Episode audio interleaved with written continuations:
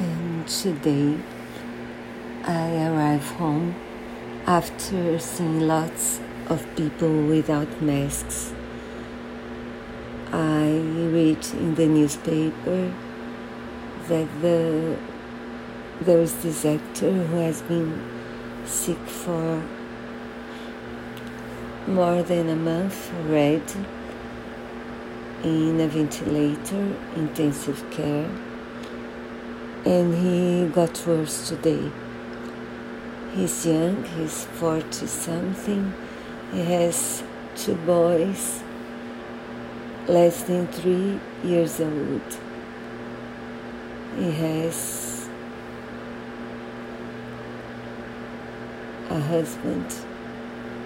He is very talented very funny, very special, and his words. And there are already in my country 400,000 people dead.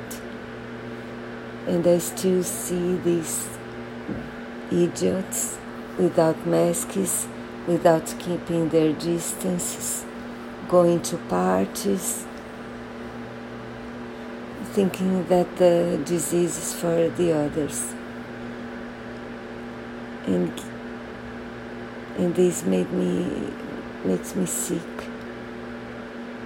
and, and very angry and very sad.